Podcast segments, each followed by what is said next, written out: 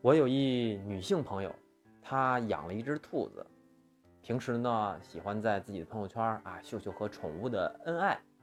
有一次呢，我就看见她发了一个消息，上面写着说：“不是说兔子很爱吃胡萝卜吗？为什么我养的兔子不吃呢？”哎，对这个问题我也挺好奇的。这兔子按理说都应该吃呀，我就翻它底下的评论，哟，我看见一条没把我笑坏了，上面写着。兔子不吃有腥味儿的东西。